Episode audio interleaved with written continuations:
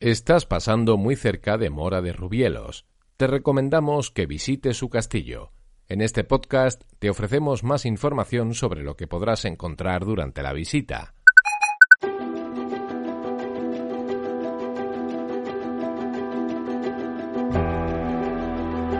Castillos y Palacios de España, un podcast de la Red Nacional de Patrimonio Histórico. En esta edición, el castillo de Mora de Rubielos.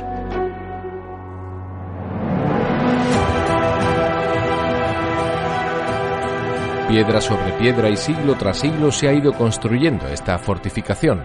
La referencia más antigua al castillo de Mora data de 1198 cuando el rey Pedro I de Aragón se lo dona a Pedro Ladrón para su defensa. Ese castillo era menos compacto que el actual, pero estaba protegido por un foso del que en la actualidad solo podemos observar los restos en la fachada norte.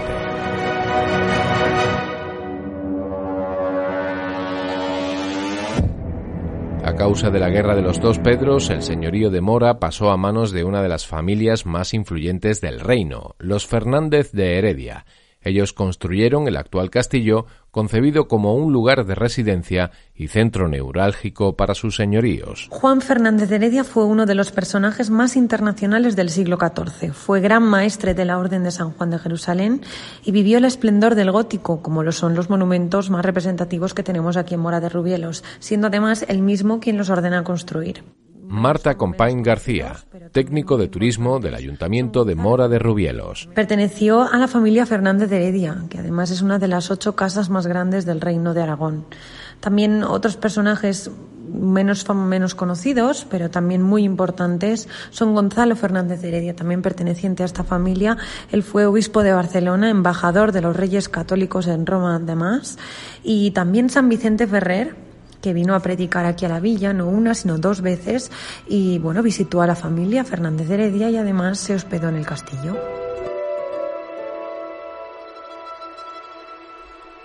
El edificio combina perfectamente la capacidad defensiva con una clara vocación palacial.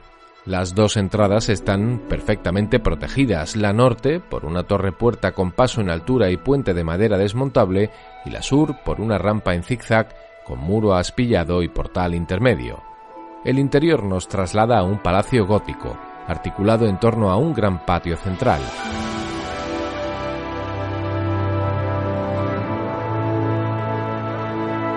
En cuanto a los distintos usos que ha tenido el castillo de Mora de Rubielos a lo largo de la historia, Principalmente el primero de todos fue el de Castillo Palacio de los Fernández de Heredia, fue la residencia de esta familia tan importante y bueno, después también eh, fue un convento de frailes franciscanos llamado el Convento de San Antonio y más tarde pasó a ser un cuartel.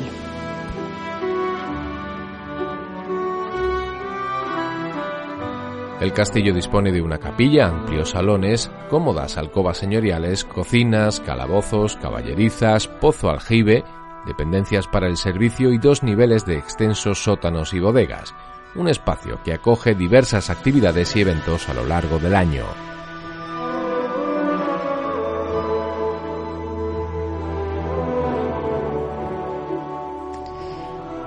Entre los usos actuales del Castillo de Mora de Rubielos destaca el Festival Puerta al Mediterráneo, un festival de cultura que se realiza en el, patio de armas del castillo y además este año coge su 35 edición. Además, también el castillo ha sido sede de varios eventos culturales importantes, así como una grabación del programa Masterchef dedicado a la gastronomía de la zona y además también el primer Congreso Internacional de Turismo Sostenible. Nuestro castillo cuenta con varias salas que acogen exposiciones temporales y también tenemos eh, una exposición permanente de armas de asedio que recorre todo el castillo.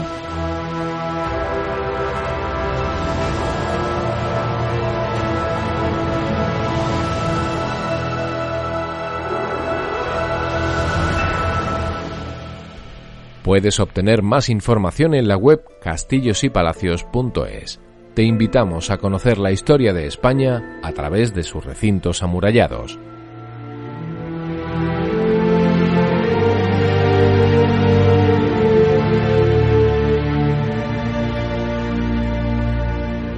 Puedes suscribirte a este canal de audio en radioviajera.com y en las principales plataformas de podcast como Evox, Google Podcast, Apple Podcast y Spotify.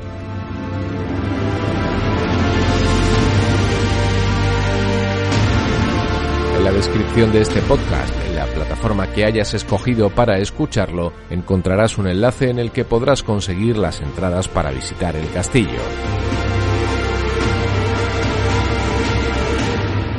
Castillos y Palacios de España, un podcast de la Red Nacional de Patrimonio Histórico.